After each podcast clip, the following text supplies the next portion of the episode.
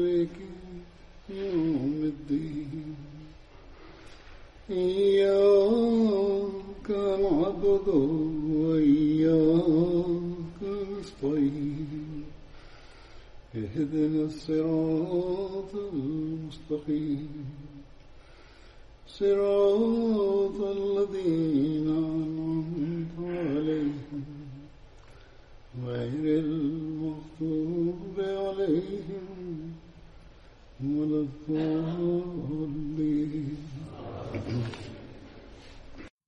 Le premier des compagnons de Badr que j'évoquerai aujourd'hui se nomme Asim bin Adi radhiyallahu anhu.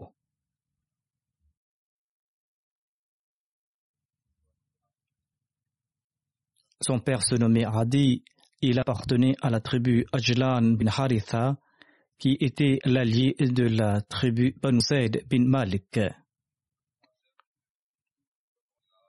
Asim bin Adi était le frère du chef de la tribu Banu Ajlan. Il était aussi le frère de Ma'an bin Adi.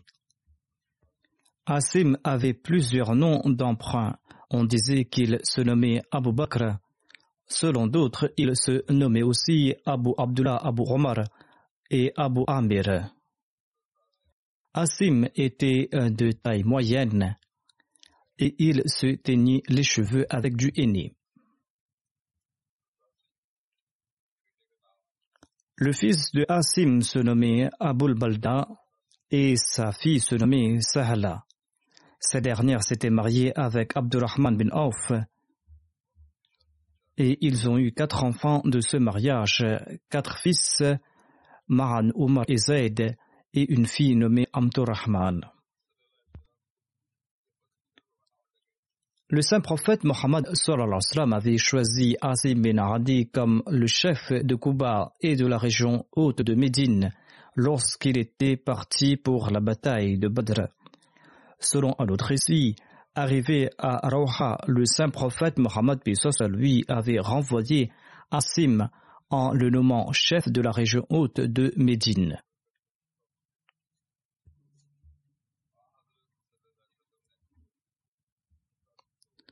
Le saint prophète Mohammed lui avait certes renvoyé Asim, mais il l'avait compté parmi les compagnons de Badr et il lui avait réservé sa part du butin.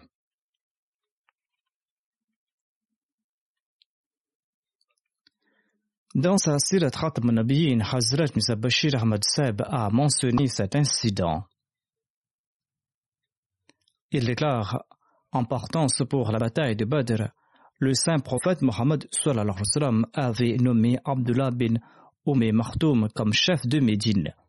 Mais quand le saint prophète Mohammed lui est arrivé à Arauha, situé à environ 58 km de Médine, eh bien, il a envoyé Abu Ulbaba bin Abdel Munzir pour remplacer Abdullah bin Oumé Martoum, étant donné qu'il était aveugle et étant donné que l'arrivée de l'armée des Korachites exigeait une administration efficace.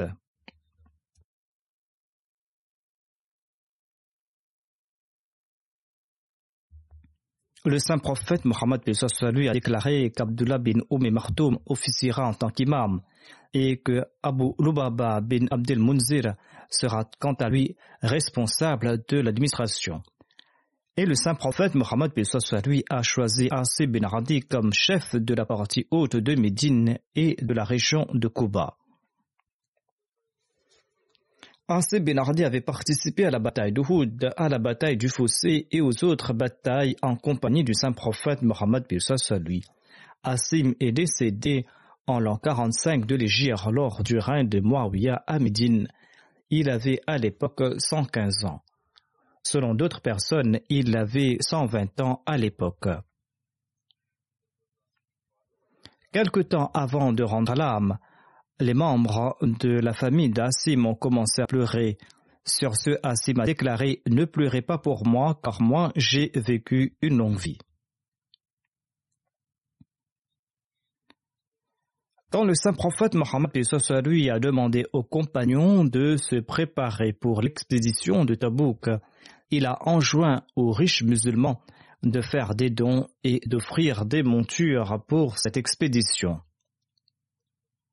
Différents compagnons ont consenti à des sacrifices selon leurs moyens.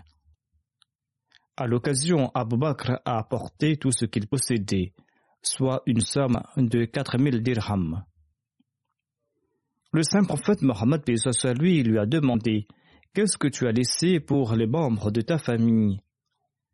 Sur ce, Abu Bakr a répondu Je leur ai laissé Allah et son prophète. Omar est venu avec la moitié de ses biens. Le saint prophète Mohammed lui lui a demandé Qu'est-ce que tu as laissé pour les membres de ta famille? Sur ce, Omar a répondu Je leur ai laissé la moitié de mes biens. Abdurrahman bin Auf a offert quant à lui 100 okia.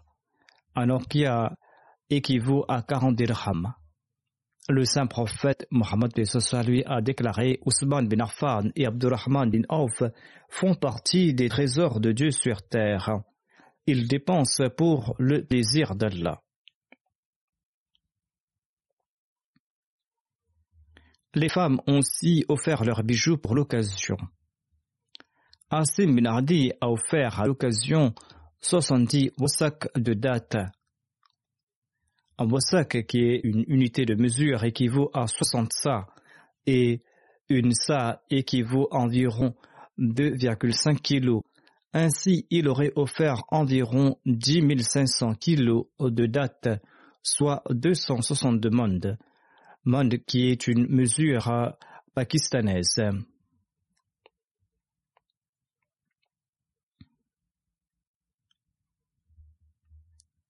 Ainsi donc, Asim a offert une grande quantité de dates pour cette expédition. Asim Benardi faisait partie de ses compagnons à qui le saint prophète Mohammed lui avait ordonné de démolir la mosquée d'Irar. Ibn Abbas relate que les Banu Amr bin Auf avaient bâti la mosquée de Kuba et ils ont demandé au saint prophète Mohammed de venir y prier. Lorsque quelques membres de la tribu Banu Hanam bin Auf ont vu la mosquée de Kuba, ils ont souhaité eux aussi bâtir leur mosquée à l'instar des Banu Amr. Sur ce, un certain Abu Amir Fasik, un fauteur de troubles, leur a demandé de bâtir cette mosquée pour y stocker des armes. Il avait l'intention d'en faire un centre pour fomenter le trouble.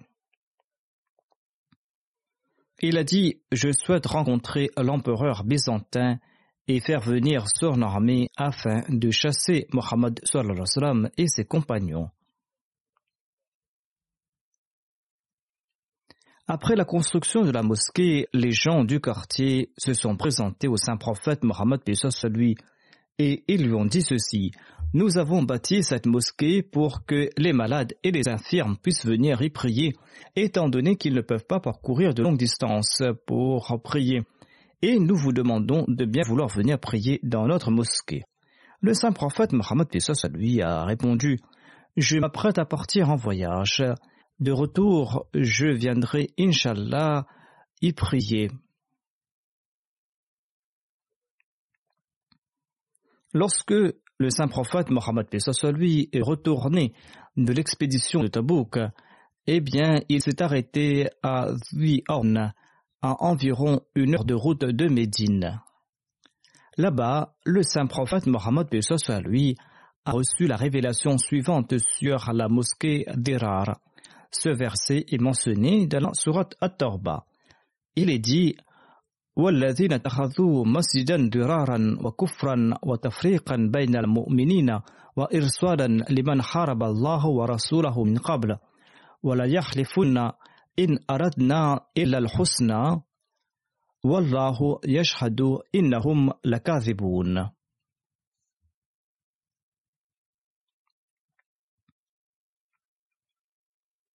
Et parmi les hypocrites se trouvent ceux qui ont construit une mosquée afin de nuire à l'islam et afin de promouvoir la mécréance et afin de créer la dissension parmi les croyants et afin de préparer un lieu de refuge pour ceux qui ont déjà fait la guerre contre Allah et son messager. Ils jureront certainement nous n'étions mus que par les meilleures intentions, mais Allah témoigne qu'ils sont certainement des menteurs. Par la suite, le saint prophète Mohammed lui a appelé Malik bin Dursham et Maran bin Adi et il a ordonné à ses deux compagnons de démolir la mosquée d'Irar. Selon d'autres récits, le saint prophète Mohammed lui aurait confié cette mission à Asim bin Adi, à Amr bin Sakan, à Washi, qui avait tué Hamza, et à Suwaid bin Abbas. Selon la Sharh Zurkani, il est dit que il se peut que le saint prophète, puis soit lui, ait confié cette tâche à deux personnes dans un premier temps pour ensuite leur envoyer quatre autres personnes pour les aider pour cette tâche. Le saint prophète Mohammed soit lui leur a demandé de raser la mosquée d'Erar et de la brûler. Ainsi donc, Malik bin Dursham et Mahan bin Ardi euh, se sont dirigés vers la tribu Banu Salim Malik bin Dursham appartenait à la tribu euh, Banu. Il a dit à Aman bin Adi de lui donner quelques instants afin qu'il prenne chez lui de quoi faire du feu. Il est parti, il est retourné avec quelques branches sèches de dattier enflammées. Ensuite, ils sont partis vers la mosquée d'Irar entre l'heure de la prière de Maghrib et d'Isha et ils y ont mis le feu et ils ont réduit cette mosquée en cendres. J'avais mentionné une partie de ce récit dans le passé en évoquant Malik bin Dursham. En tout cas, ceux qui avaient construit cette mosquée se trouvaient là-bas. Mais ils ont pris la fuite lorsqu'ils ont vu la destruction de cette mosquée. Quand le saint prophète est revenu à Médine, il a voulu offrir le terrain de cette mosquée à Asim bin Adi, afin qu'il puisse y construire sa maison. Mais Asim a refusé cette offre en raison de la révélation d'Allah cette révélation dans laquelle Allah avait exprimé son déplaisir concernant le bâtiment qui était construit sur ce terrain. Par la suite, le saint prophète Mohammed lui a offert ce terrain à Thabit bin Akram qui n'avait pas quant à lui de maison. Bin a dit au saint prophète Mohammed soit lui qu'il possédait déjà une maison et qu'il était réticent concernant ce terrain. Il a suggéré d'offrir ce terrain à Thabit bin Akram qui n'avait pas de maison. C'est ainsi que le saint prophète Mohammed soit lui a offert ce terrain, le terrain de la mosquée d'Irar, à Thabit bin Akram. Ibn Ishaq a présenté la liste des hypocrites qui avaient construit la mosquée d'Irar il y avait Khizam bin Khalid, Mortab bin Kushair, Abu Abiba bin Azhar, Abad bin Hunayf, Jaria bin Amir et ses deux fils nommés Majam bin Jaria et Zain bin Jaria. Il y avait aussi Nufel bin Harith, Yakhzal bin Norman Wadiya. Ces gens-là avaient soutenu Abu Amir Rahab, que le saint prophète Mohammed lui avait nommé Fasik, c'est-à-dire le fauteur de troubles. Il l'avait soutenu pour la construction de cette mosquée. Lors de son voyage à Delhi, le Messie premier l'Islam a commenté sur cet incident en visitant la grande mosquée de Delhi. Le Messie premier l'Islam a déclaré La vraie beauté des mosquées ne se trouve pas dans leurs édifices, mais en ceux qui viennent y prier en toute sincérité. Il a déclaré Sinon, voyez toutes ces mosquées abandonnées. En effet, à l'époque, nombre de mosquées étaient abandonnées. Le Messie premier d'Islam a ajouté La mosquée du Saint-Prophète, paix était toute petite. Son toit se composait de branches de dattier et lorsqu'il pleuvait, le parquet était boueux. Mais ses fondements reposaient sur la. La beauté de la mosquée se trouvant si fidèle. À l'époque du Saint-Prophète, Mohammed paix les gens de ce monde avaient bâti une mosquée. Une mosquée que Dieu avait ordonné de démolir. On appelait cette mosquée la mosquée d'Irar c'est-à-dire la mosquée qui était nuisible. La consigne de Dieu est de bâtir des mosquées afin d'acquérir la.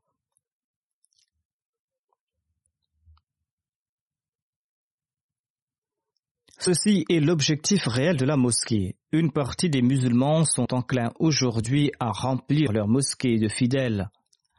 Et il est d'ailleurs intéressant de constater que cette tendance a débuté après l'avènement du Messie salam. En effet, ce n'est qu'après la proclamation du Messie premier que les autres musulmans ont eu l'occasion, ont eu le courage et ont eu l'intérêt de se consacrer, du moins en apparence, à l'adoration de Dieu. Ainsi, ils construisent de grandes et de belles mosquées.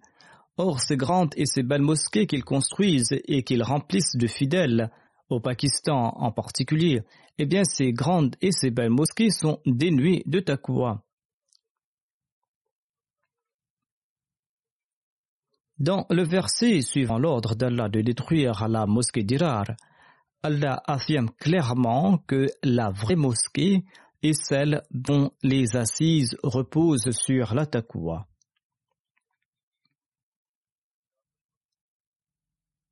Cependant, pour ces ulémas on Ahmadi, la taqwa signifie énoncer des inepties dans leur mosquée contre le Messie promet l'Islam. Pour eux, la taqwa signifie insulter le Messie promet l'Islam, insulter sa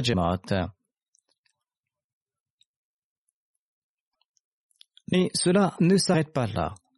En raison des dissensions entre ces musulmans, eh bien, ils s'insultent mutuellement dans leur mosquée. Ces vidéos sur les bagarres et sur les disputes dans leurs mosquées sont devenues virales.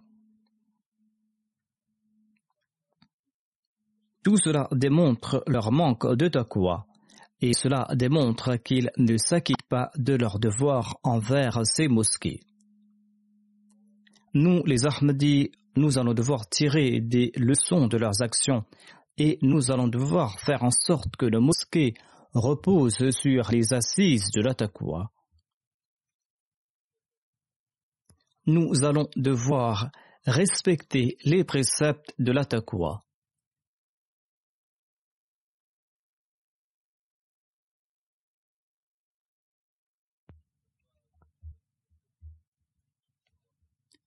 Tant que nous respecterons ces principes essentiels, nous allons mériter les faveurs divines, Inshallah.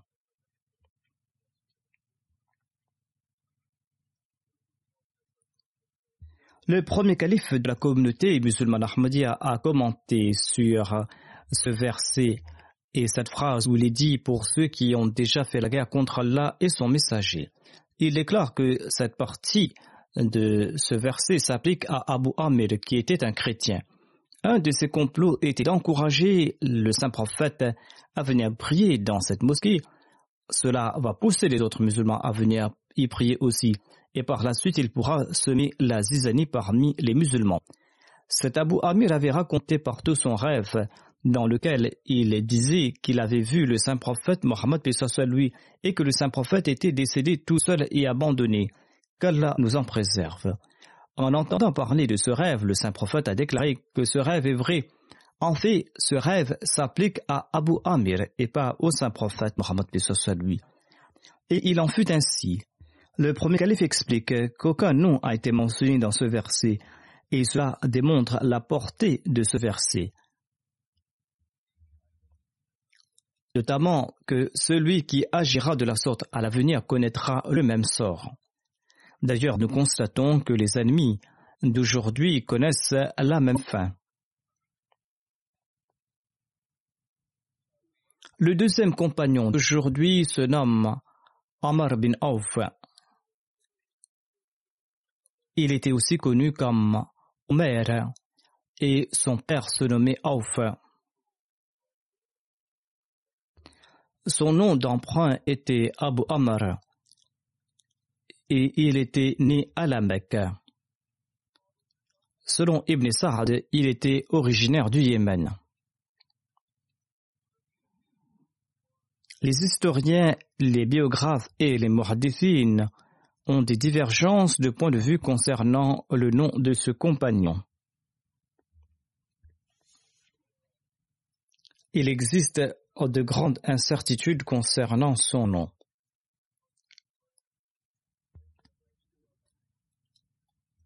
Selon l'imam Bukhari, selon Ibn Israq, selon Ibn Sa'd, selon Alama Ibn Abdul Bar, Alama Juzri et les autres compagnons se nommaient Amr, selon Ibn Isham, Moussa bin Abu Mahshar, Muhammad Amr Waqidi, ce compagnon se nommait Umair.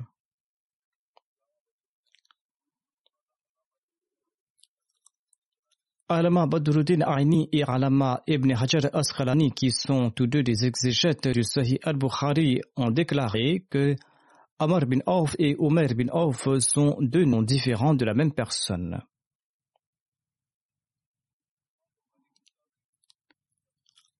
Selon l'imam Bukhari, Amr bin Auf Ansari était l'allié de la tribu Qurayshite Banu Amir bin Louis. Selon Ibn Hisham et Ibn Sa'ad, Amr bin Auf était un membre de la tribu Banu Amir bin Louis. Alama Badruddin Aini, le commentateur d'Al-Bukhari, a réconcilié ces deux récits en affirmant qu'Amar bin Auf Ansari appartenait en fait à la tribu Aus ou Khazraj des Ansar de Médine et qu'il s'était établi à la Mecque par la suite. Et là-bas, à la Mecque, il s'était allié à quelques individus. Ainsi, il était à la fois un Ansari et un émigrant. Amar bin Auf était parmi les tout premiers musulmans. Lorsqu'il s'est rendu à Médine, il a logé chez Kothum bin Hidam à Kuba. Amar bin Auf avait participé dans les batailles de Badr, d'Uhud, à la bataille du Fossé et dans les autres campagnes menées par le saint prophète Mohammed lui. Amar bin Auf est décédé au cours du califat d'Umar. Et ce fut le calife Omar qui avait dirigé sa prière funéraire.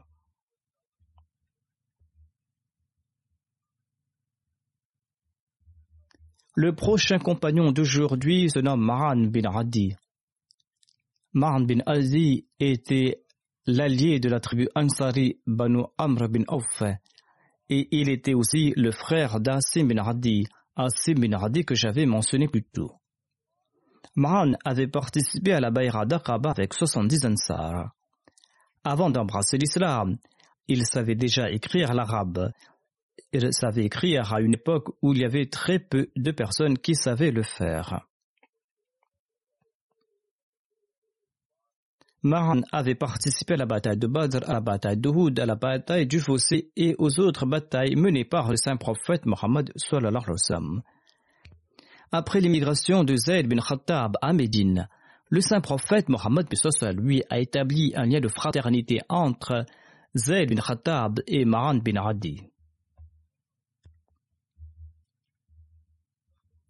Omar relate ceci. Quand le saint prophète Mohammed lui est décédé, j'ai demandé à Abu Bakr de m'accompagner chez nos frères Ansar. Là-bas, nous avons rencontré de nobles personnes qui avaient participé à la bataille de Badr. Le rapporteur de ce déclare J'ai mentionné cela à Urwa bin Zubair et Urwa bin Zubair m'a dit qu'il s'agissait de Waim bin Sarida et Ma'an bin Adi.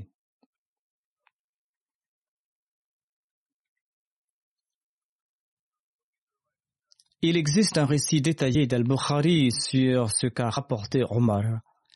Je présente ci-dessus une partie de euh, ce hadith. Ibn Abbas relate J'enseignais le Saint-Coran à plusieurs émigrants, parmi lesquels se trouvait Abdurrahman bin Auf.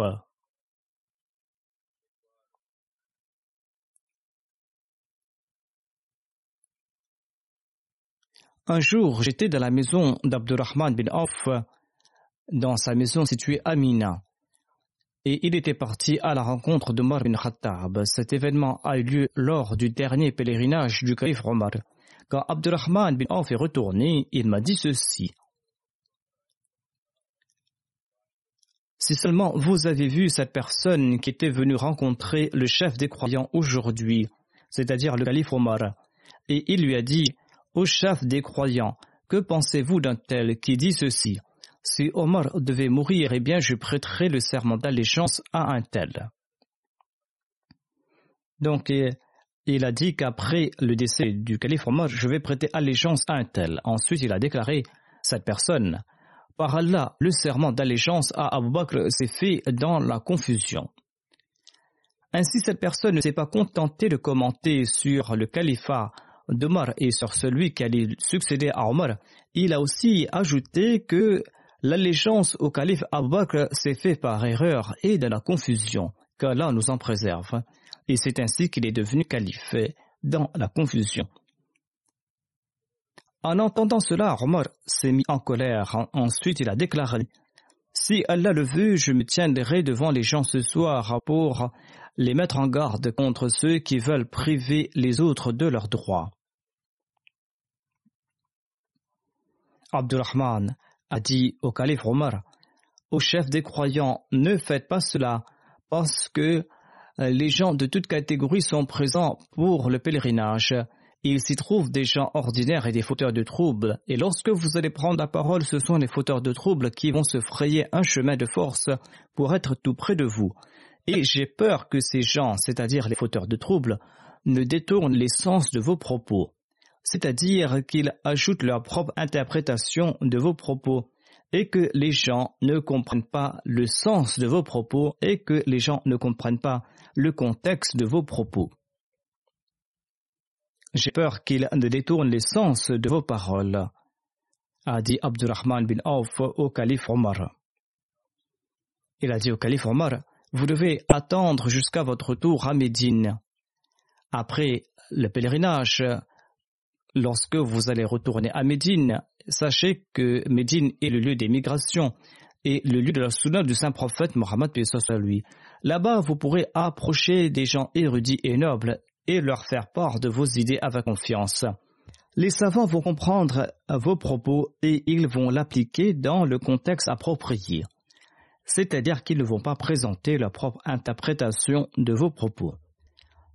Le calife Omar a déclaré Par Allah, si Allah le veut, je le ferai lors du premier sermon que je prononcerai devant les habitants de Médine. Ibn Abbas a ajouté Nous sommes arrivés à Médine à la fin du mois Dhul et le vendredi, nous sommes partis rapidement à la mosquée dès que le soleil a passé le zénith. J'ai vu Saïd bin Zayd assis au coin de la chair et moi aussi je me suis assis tout près de lui, si bien que mon genou touchait le sien. Après un court instant, Omar bin al-Khattab est sorti. Et quand je l'ai vu venir vers nous, j'ai dit à Saïd bin Zayd, Aujourd'hui, Omar dira une chose qu'il n'a jamais dit depuis qu'il a été élu calife. Saïd a nié ma déclaration avec étonnement et il a déclaré Je ne crois pas qu'Omar dira ce qu'il n'avait jamais dit auparavant. Omar s'est assis sur la chair et quand le muezzin a terminé son appel, il s'est mis debout et après avoir glorifié Dieu et loué Dieu comme il le méritait, il a déclaré Maintenant, je vais vous dire quelque chose qu'Allah a décrété.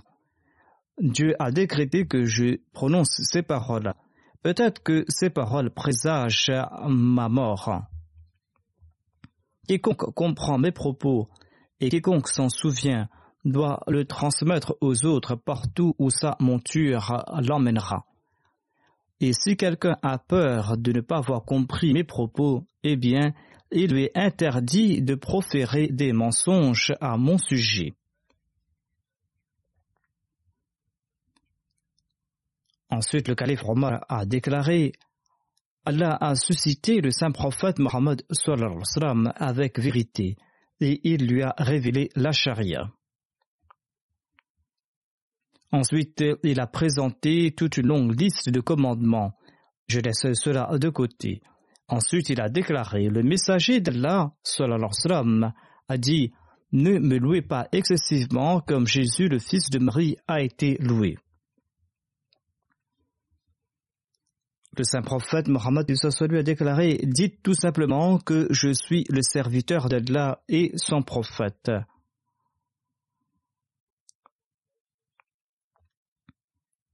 Ensuite, Omar a déclaré On m'a informé que quelqu'un parmi vous disait Par Allah, si Omar devait mourir, eh bien je prêterai le serment d'allégeance à un tel. Cette personne avait aussi fait des commentaires sur le calife Abu Bakr et par la suite il a déclaré que par Allah si Omar devait mourir, eh bien je prêterai le serment d'allégeance à un tel. Le calife Omar a dit il ne faut pas se tromper en disant qu'on a prêté le serment d'allégeance à Abu Bakr dans la confusion et par erreur. Il ne faut pas croire qu'on lui a prêté allégeance dans la confusion et par erreur et qu'il a atteint l'objectif qu'il souhaitait atteindre. Sans doute ce serment d'allégeance s'est déroulé dans ces conditions, mais Allah a sauvé le peuple du mal de cette confusion. Et d'ailleurs, personne parmi vous ne possède les qualités que possédait Abu Bakr.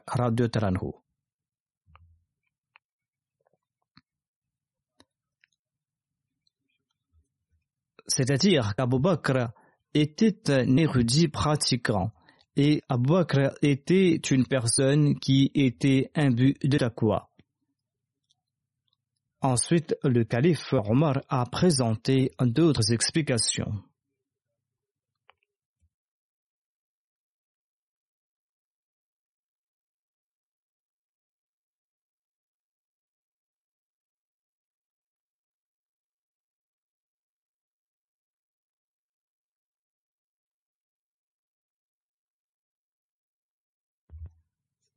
Ensuite, le calife Omar a déclaré Si une personne prête le serment d'allégeance à un autre sans consulter les musulmans, eh bien, aucun des deux ne sera soutenu. C'est-à-dire, ni la personne à qui on a prêté le serment d'allégeance, ni celui qui a prêté ce serment d'allégeance ne seront soutenus. Ils ne seront pas soutenus de peur qu'ils ne soient tués. Ensuite, Omar a raconté ce qui s'était passé. Il a déclaré après le décès du saint prophète Mohammed lui et bien les Ansar se sont opposés à nous. Et nous nous sommes rassemblés sous l'abri des Banu Sa'ida. Ali Zubair et ceux qui étaient avec eux nous ont opposés, tandis que les émigrés se sont réunis chez Abu Bakr. J'ai dit à Abu Bakr, allons voir nos frères Ansari.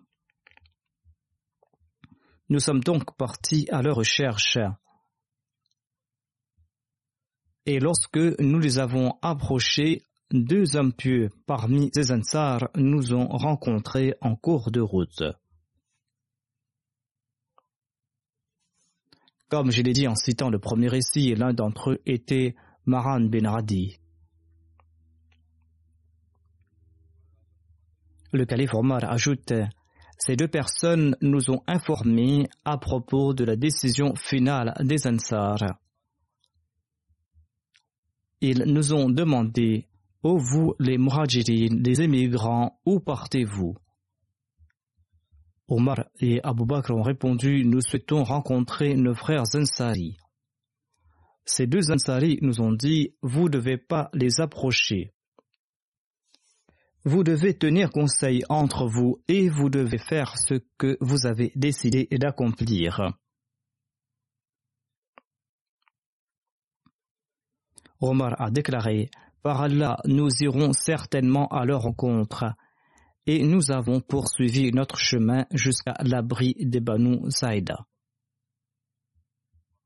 Là-bas, il y a eu un très long débat entre les Ansar, Abu Bakr et Omar. La conversation portait sur le choix du calife qui allait succéder au saint prophète, paix ce soit lui.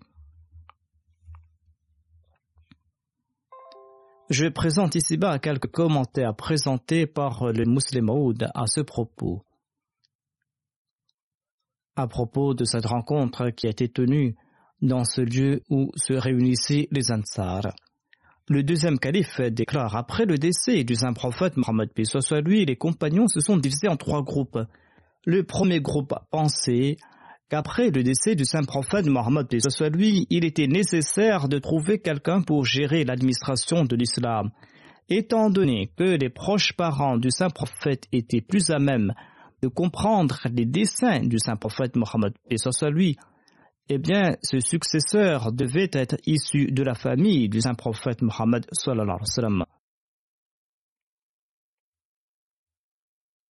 Ce groupe disait que ce successeur devait venir des descendants du saint prophète et pas d'une autre famille.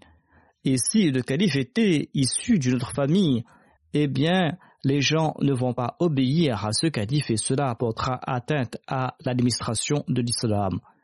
Selon eux, ce calife pouvait venir des enfants ou des proches du saint prophète Mohammed de lui à l'instar de son gendre.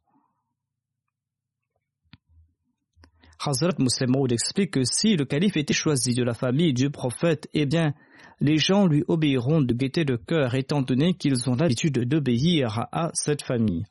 À titre d'exemple, les gens ont l'habitude d'obéir à un roi et après son décès, il est succédé par son fils et les sujets de ce roi l'obéissent.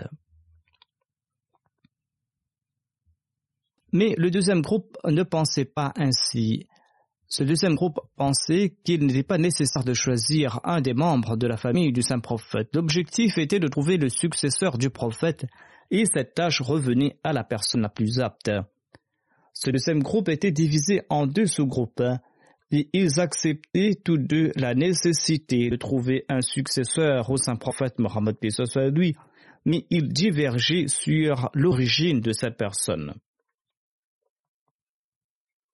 Un groupe pensait que ceux qui avaient profité le plus euh, de l'enseignement du saint prophète Mohammed lui, c'est-à-dire les émigrants et les Korachites en particulier, eh bien, c'était ces personnes qui avait plus de chances de se faire entendre par les Arabes.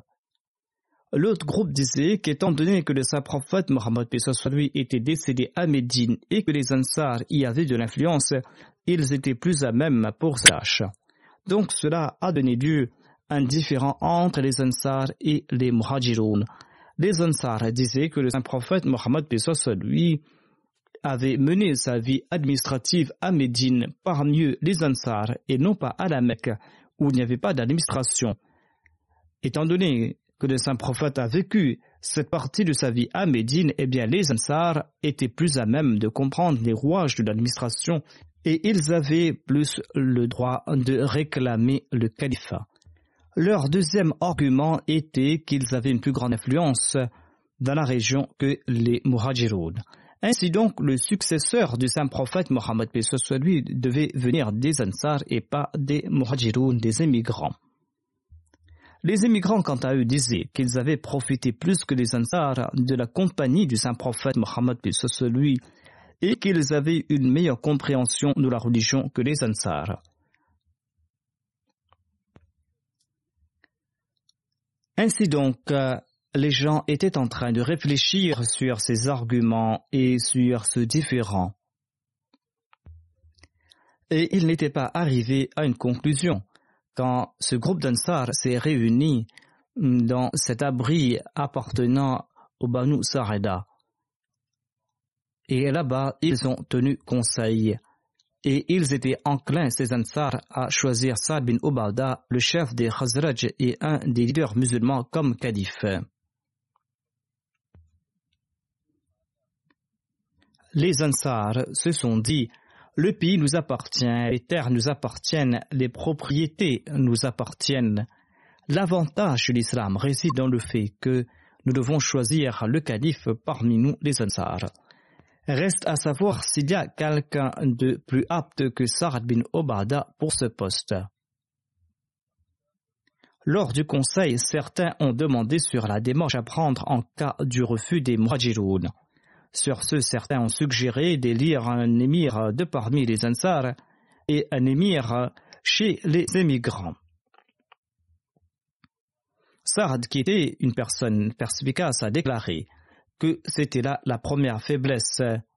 Sard, que les Ansar voulaient choisir comme calife, a déclaré que c'était là une erreur de jugement. On devait choisir un calife soit de parmi les Ansar, soit de parmi les émigrants. Le fait de choisir un calife chez les Ansar et un autre chez les émigrants démontre qu'on n'a pas bien compris l'essence du califat et cela contribuera à semer la discorde en islam. Lorsque les Muhajirin ont eu vent de cela, eh bien, ils se sont rendus sur place, comme l'a dit Omar. Abu Bakr et d'autres compagnons se sont également rendus sur place, car ils avaient compris que si le calife n'est pas choisi parmi les Muhajirin, alors les Arabes ne seront pas obéissants envers ce calife il ne serait plus question de Médine, mais de toute l'Arabie. À Médine, les Ansar avaient certes plus d'influence, mais toute l'Arabie était convaincue de la grandeur et de la noblesse des Bécois. Les Mourajines ont donc compris que si un calife est choisi parmi les Ansar, cela va créer des difficultés pour le peuple arabe. Et il se peut que ces Arabes traversent par des épreuves. Lorsque les Mourajines se sont retrouvés là-bas, parmi lesquels il y avait Abu Bakr, Omar et Abu Ubaida, Omar a déclaré J'avais pensé prononcer un long discours pour l'occasion. Mon intention était de soutenir ce discours par des arguments, des arguments qui vont convaincre les Ansar, et ils pourront ainsi choisir un calife parmi les Muhajirin. Mais lorsque nous sommes arrivés sur place, Abu Bakr s'est mis debout pour prononcer un discours. Et cette pensée m'a traversé l'esprit. Je me suis dit, que pourra-t-il bien dire? Mais par Dieu, Abu Bakr a mentionné tous les points que je souhaitais mentionner. Il a même présenté d'autres arguments. C'est là que j'ai compris que je ne pourrais pas rivaliser avec Abu Bakr. Les Muhajirin ont déclaré qu'il était nécessaire que l'émir soit choisi parmi les Qurayshites et ils ont aussi présenté un hadith du saint prophète Mohammed lui, hadith dans lequel il a déclaré que vos imams doivent être deux parmi les Qurayshites. Et les Muhajirines ont aussi évoqué le fait qu'ils les avaient devancés dans la foi, dans la religion, et ils ont consenti à des sacrifices dans la voie de la religion. Sur Suhba bin Munzir Hazraji s'est opposé à cela. Il a dit que nous ne pouvons pas accepter un calife de parmi les Muhajirines. Si vous n'acceptez pas un calife de parmi les Ansar et si vous insistez que le calife doit être de parmi les immigrants, eh bien, nous allons choisir un émir de parmi vous et un autre de parmi nous. Nous aurons un émir de parmi les émigrants et un autre de parmi les Ansar. Omar a déclaré Réfléchis avant de parler. Ne sais-tu pas que le saint prophète Mohammed à lui avait déclaré qu'il n'est pas permis d'avoir deux émirs au même moment? Hazrat Muslimo déclare cela démontre qu'il y avait des hadiths dans lesquels le saint prophète Mohammed lui avait présenté des informations sur le système du califat. Mais de son vivant, les compagnons n'avaient pas compris ce message. Et la raison était cette sagesse divine dont avait mentionné Hadrat Muslim dans ses écrits et dans le contexte de ce qu'il avait dit. En tout cas, Omar a déclaré que ta proposition d'élire un émir de parmi les Ansar et un autre de parmi les émigrants, eh bien, cela est illégitime au vu de la charia et de la raison. Comment Abu Bakr a-t-il été élu calife? Après le débat, Abu Ubaida s'est et s'est adressé aux Ansar. Il a déclaré Vous êtes le premier peuple à avoir accepté l'islam en dehors de la Mecque. Après le décès du saint prophète, paix soit lui, ne soyez pas le premier peuple à porter atteinte au but de la religion. Ces paroles ont eu un grand effet sur la foule et Bashir bin Saad Khazraji s'est mis debout il s'est adressé à son peuple et il a déclaré Ces gens-là disent la vérité. Nous avons servi le saint prophète Mohammed soit lui et nous ne l'avons pas soutenu pour une raison mondaine.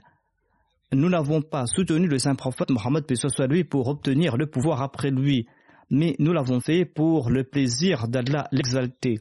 Il n'est donc pas question de quel groupe est le plus méritant, l'émir ou le calife doit être choisi parmi vous ou parmi nous il est question de l'intérêt de l'islam et il est nécessaire d'élire l'émir de parmi les muhajirines car ils sont restés plus longtemps en compagnie du saint prophète. Il y a eu d'autres débats, mais après 30 ou 45 minutes, la majorité des gens avaient pour opinion de choisir le calife de parmi les muhajirines. Ainsi donc, Abu Bakr a présenté le nom d'Omar et d'Abu Ubaïda. Abu Bakr avait de lui-même présenté le nom d'Omar et d'Abu Ubaïda, et il a proposé de prêter allégeance à l'un d'entre eux. Mais les deux ont refusé et ils ont déclaré que nous prêterons allégeance à celui que le saint prophète avait choisi comme imam pour diriger la prière, et celui qui est le meilleur des muhajirin. Ainsi donc, Abu Bakr a présenté le nom d'Omar et d'Abu Ubaïda comme calife. Et Omar a déclaré par la suite que Abu Bakr avait prononcé un discours sublime dans lequel il avait donc présenté ses noms. Tous les points qu'il avait mentionnés étaient excellents, mais je n'avais pas apprécié un seul point, ce point concernant la proposition qu'il avait faite. C'est-à-dire le fait qu'il ait proposé le nom d'Omar et euh, d'Abu Ubaïda comme calife. Omar a ajouté Par Dieu, lorsque Abu Bakr a présenté mon nom, j'aurais préféré qu'on me demande d'avancer et qu'on me décapite, afin que cette mort me préserve des péchés et afin que cette mort me préserve du fait de devenir le chef d'un peuple parmi lequel se trouve Abu Bakr. Ainsi donc, Abu Bakr avait un statut éminent. Étant donné l'éminence de son statut, comment pourrais-je être calife en présence d'Abu Bakr? Omar déclare que c'était le seul point que je n'avais pas apprécié, sinon le reste du discours était sublime. Hadrat Muslim ajoute que tous les muhajirines ont prêté allégeance au calife et Omar a déclaré que nous allons prêter allégeance à celui qui est le meilleur de parmi les muhajirines. Cela signifie que personne n'est meilleur pour ce poste qu'Abu Bakr. Sur ce, les gens ont commencé à prêter allégeance à Abu Bakr. Tout d'abord, il y a eu Umar, ensuite Abu Ubaida l'a fait, et par la suite Bashir bin Saad, Khazraji l'a fait. Ensuite, les gens d'Aus et les Khazraj les ont suivis. Il y avait une telle ardeur que Saad, qui était malade, ne pouvait pas avancer, et les gens sont passés par-dessus lui pour prêter allégeance au calife. Et en peu de temps, excepté Sard et Ali, tout le monde avait prêté allégeance au calife, même le fils de Sard l'avait fait. Ali avait prêté allégeance au calife quelques jours plus tard, selon certains récits. Selon certains récits, on trouve mention de trois jours, selon d'autres récits, on trouve mention de six mois. Selon le récit concernant la durée de six mois, il n'avait pas prêté allégeance à Abu Bakr sur le champ parce qu'il s'était occupé de Fatima qui était souffrante. Lorsqu'il est venu lui prêter allégeance, il s'est excusé et a déclaré que Fatima était souffrante et c'est pour cette raison qu'il avait du retard pour prêter allégeance. En tout cas, tout le monde l'avait fait par la suite. Roi bin Zubair déclare Au moment où Allah l'exalté a repris l'âme du saint prophète Mohammed lui, eh bien, les gens pleuraient. Et ils ont juré qu'ils souhaitaient tous mourir avant que le saint prophète Mohammed lui ne quitte ce monde. Nous avions peur qu'après le saint prophète Mohammed soit lui, nous ne sombrions dans les troubles. Man, le compagnon dont j'ai fait mention, a déclaré que je jure au nom de Dieu que je ne souhaitais pas décéder avant le saint prophète Mohammed soit lui, alors que les autres disaient le contraire. Je souhaitais reconnaître la véracité du saint prophète Mohammed soit lui après son décès, tout comme je l'avais fait durant son vivant. Tout comme je l'avais accepté durant son vivant, je souhaitais attester de sa véridicité en voyant l'établissement du système du califat Rashida, ce califat qu'il avait prédit. Ainsi donc, je souhaitais faire perpétuer ce système du califat et ne pas tomber dans le piège des hypocrites et des rebelles. Voici donc le niveau de foi que chaque Ahmadi doit tenter d'atteindre. Selon un autre récit, après le décès du saint prophète Mohammed lui, Man avait combattu les rebelles aux côtés de Khalid bin Walid. Khalid bin Walid avait envoyé Man vers Yamama accompagné de 200 cavaliers en tant qu'avant-coureur. Le saint prophète Mohammed lui avait établi un lien de fraternité entre Man et Zayd bin Khattab. et ses deux compagnons sont tombés à martyr lors de la bataille de Yamama au cours du califat d'Abu Bakr en l'an 12 de l'Égypte. Cela permette à tous les Ahmadis de reconnaître le statut de la Naboua, qu'elle permette à tous les Ahmadis d'établir un lien de fidélité et de sincérité envers le califat.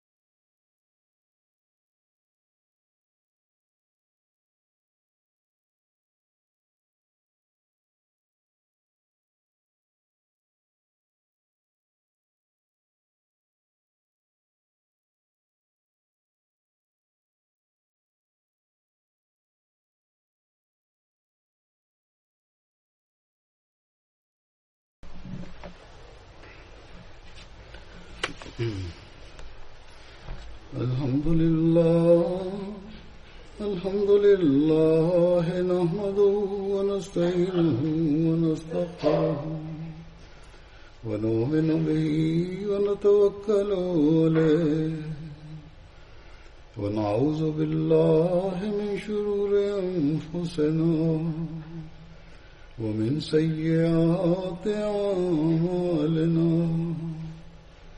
من يهده الله فلا مضل له ومن يضلل فلا هادي له.